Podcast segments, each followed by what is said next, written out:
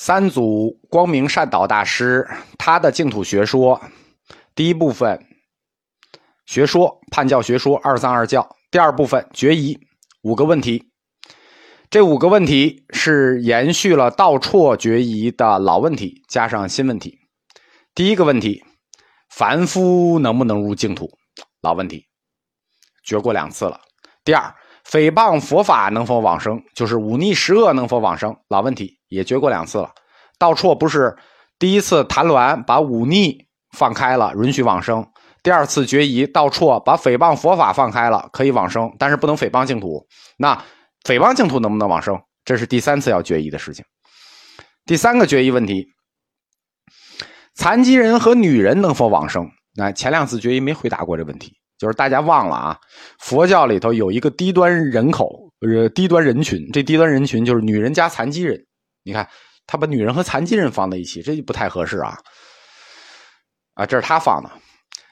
第四个问题，决疑的弥陀净土，它到底是化土还是报土？就是我们前面到处来回来去觉得那个弥陀净土，到底是弥陀佛到底是报身佛还是化身佛？是化土还是报土？这个问题没完没了了，因为这个问题背后牵扯的教理实在太复杂了。第五个决疑问题。叫做念佛，称名念佛，就是念阿弥陀佛，是否行愿具足，必得往生？什么意思呢？就是他是否又有愿望又有行动？这就是善导面临的决疑部分的五个问题，一堆老问题加上几个新问题。其实我们说善导大师决疑只剩下五个小问题，这都不小。我们展开看一下啊，第一个问题：凡夫能不能入净土？这个问题简直就没完没了了，争了两次了还不算结束。谭鸾决过一次，道绰决过一次，理论上道绰已经决赢了，还没完。为什么？因为凡夫入净土这个过于打击教内统治了。按照传统佛教的观念，圣人修成菩萨到最低阶位，也需要三大阿僧祇劫，这是非常非常难的。突然之间。凡夫也能入净土了，对吧？大乘教体诸法性空，诸法平等，但真平等到这个地步，哎，传统佛教界还接受不了了，对吧？这就好像有的主义说要人人平等，要各取所需，真到人人平等要各取所需的时候，不是你不干了，这主义不干了，对吧？诸法平等这种事儿呢，本来只是以为是嘴上说说啊。你净土宗怎么真能这么干呢？但是此时净土学说已成气候，挡是挡不住了，怎么办？我们说唯心净土最关键的这条防线在《维摩诘经》，《维摩诘经》提的唯心净土这条防线，在西河道绰的时候，等于已经给击溃了，就不要再拿《维摩诘经》做唯心净土的理论依据。二祖道绰已经给他破了，所以传统大乘教就退守了防线。退守到设大乘论和大乘起信论两条防线，提出了两个调和方案。就是说，一个调和方案叫慧远流方案。慧远流方案是说，凡夫不能生净土，即使能努着生，哎，就是真的生了。凡夫里的这个高等资质啊，那净土不是分上中下三品吗？那。凡夫能生净土，也只能生最下等的净土，并且他们不是菩萨，是就是我们不是说到处提过初等菩萨概念，他们不是初等菩萨，他们也是凡人。另一个调和理论呢是慈恩流，就是慈恩宗的窥基流，他提出来净土有两重性。什么叫净土有两重性？就是说虽然是一个净土，但是呢，它时而化土，时而爆土。虽然都能往生，但是圣人，我们修道的这些圣人，生的是暴土性质的弥陀净土，而你们普通凡夫虽然也生净土，你们生的是化土性质的弥陀净土。这个理论有点复杂了，就这个净土一会儿暴土，一会儿化土，那化土等级就低，暴土等级就高。那圣人菩萨修的就是暴土性质的高等级。弥陀净土，而凡夫生的就是低等级的弥陀净土，而这两个弥陀净土呢，它又不是两个弥陀净土，它是一个弥陀净土，它时而报，时而化。慈恩宗呢，他自己实际上佛教里慈恩宗他们信奉的是弥勒净土。从唐僧开始，这一教这一宗都是弥勒净土信仰的。慧基是慈恩宗的主力，但他很有意思，他自己也信弥勒净土，他也求的是往生兜率天宫，但是他的学术爱好呢，却都在弥陀净土上。他参与的这个每天参与的都是别人的这个教派的学术争论啊，真的我也是醉了。他提出的这个净土两重性这个观点非常的前卫，用现代物理学说就叫做，呃，净土具有波粒二象性，时而是波，时而是粒，就看你观察不观察它。总之，这些高僧提出的退守的防线，设大乘论也好，大乘起信论也好，一个原则，就是要把修行的圣人和凡夫切割开。因为如果你不切割开，对吧？修行的圣人和不修行的凡夫，你不切割开，那以后谁还出家呀？对吧？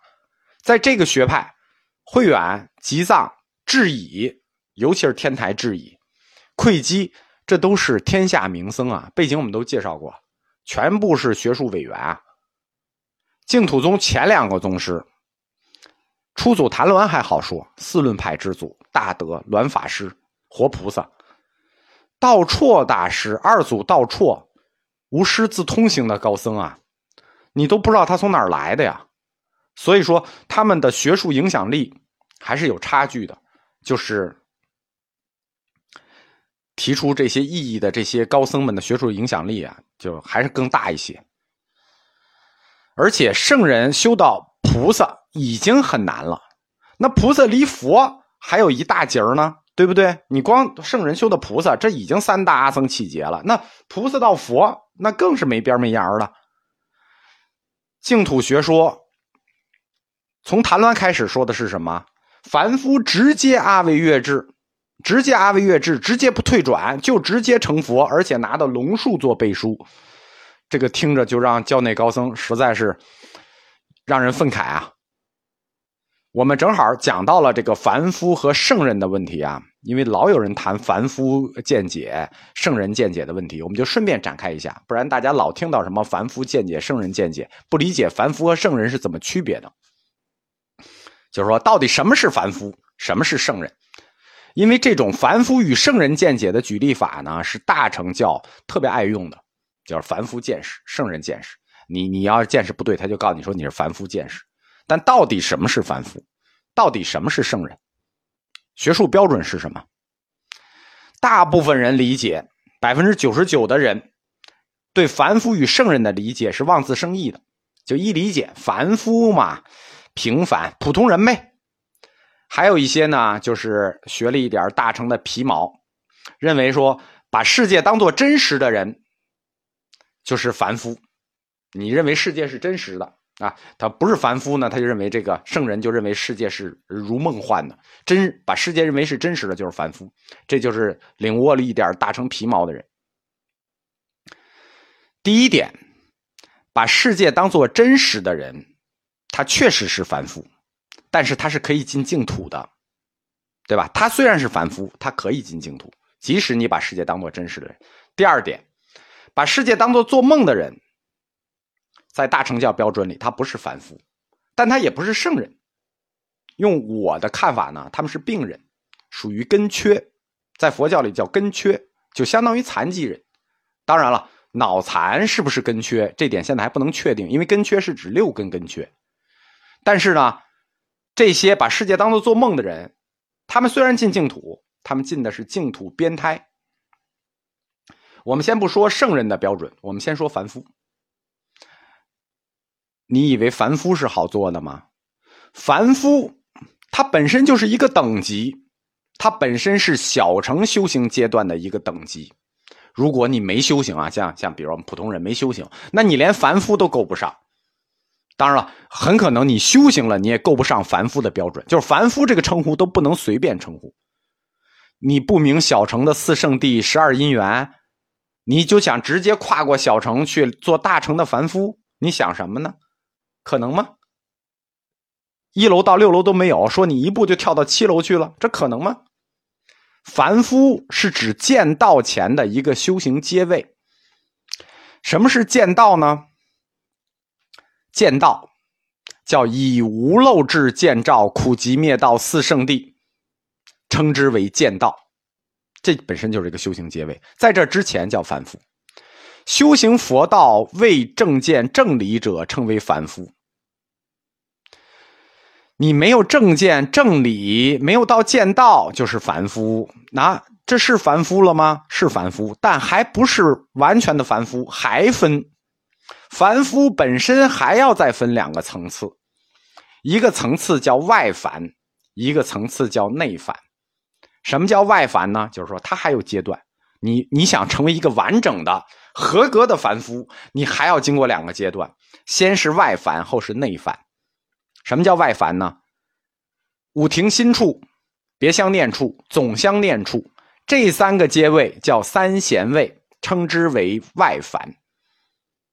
复杂吧？什么是五庭心？修不净观、慈悲观、因缘观、念佛观、数息观。什么叫别相念处？身念处、寿命处、心念处、法念处，这个四念处叫做别相念处。这是四念处。什么叫总相念处？就是苦空无常无我，这叫总相念处。正得五庭心、别相念处、总相念处这三贤位全正得了，您才是个外凡，您才就没到见道。凡夫你也没有完整，你才是个。外凡，你还不是完整凡夫，你还别反驳，这些标准都是《阿含经》里定的。然后根据《俱舍论》和《首楞严经》提出的四加行，你再达到内凡，提的叫做暖顶忍是第一法，这是四善根，这叫内凡。外凡。五庭心别相念处，总相念处，这三贤位加上内反暖顶忍是第一法四善根，你才是个完整的凡夫，理解了吧？你还敢做凡夫吗？对吧？我觉得管你叫凡夫呢，你就当夸你说你是凡夫见识，你就当夸你，因为凡夫都是这个标准了，谁敢说自己不是凡夫？谁敢说自己是圣人？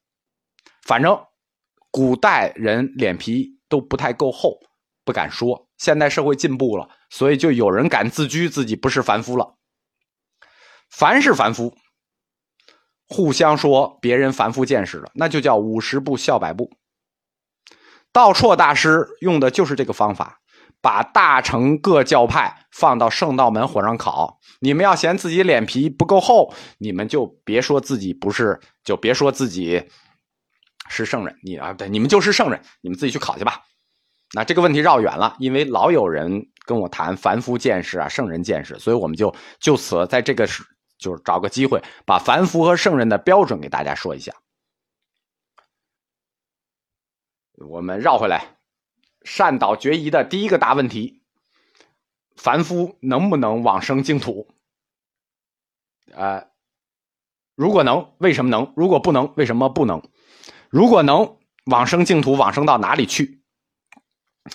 这个为什么这个问题一下就绕远了？因为佛学自古最难治，它是有原因的。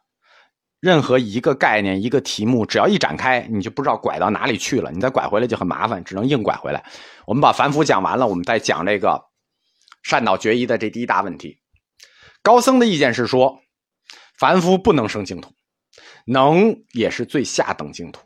下品、下生、中品、下生、下品，就是大家还记得我们前课讲的西方净土的抽屉结构吗？就是《无量寿经》把往生弥勒净土分成三个抽屉，上中下三倍；《观无量寿经》进一步又把这三倍分成每层三个抽屉，上中下三品，三三得九，从上品上升一直到下品下升九级。我们刚才不是说凡夫不能往生净土吗？那什么是圣人呢？圣人菩萨能不能呢？他们去净土去哪里呢？高僧们说，即使菩萨往生净土，也有不同的位置，不是每个菩萨都能升上品上升。不是九九层净土吗？不是每个菩萨都在上面。圣人他也分大小，对吧？你说完我们凡夫，你以为圣人自己不分？圣人自己也分。那孔子叫圣人，那孟子，孟子就叫亚圣，对吧？菩萨也得分大小，圣人也得分先后。菩萨大小怎么分呢？我们刚才说的是凡夫，大家已经吓一跳了，对吧？先是外凡，后是内凡，外凡三贤位，内凡四善根。菩萨分比这分的还细。菩萨大小怎么分？对吧？我我只要说清楚，大家立刻对修菩萨行就打退堂鼓。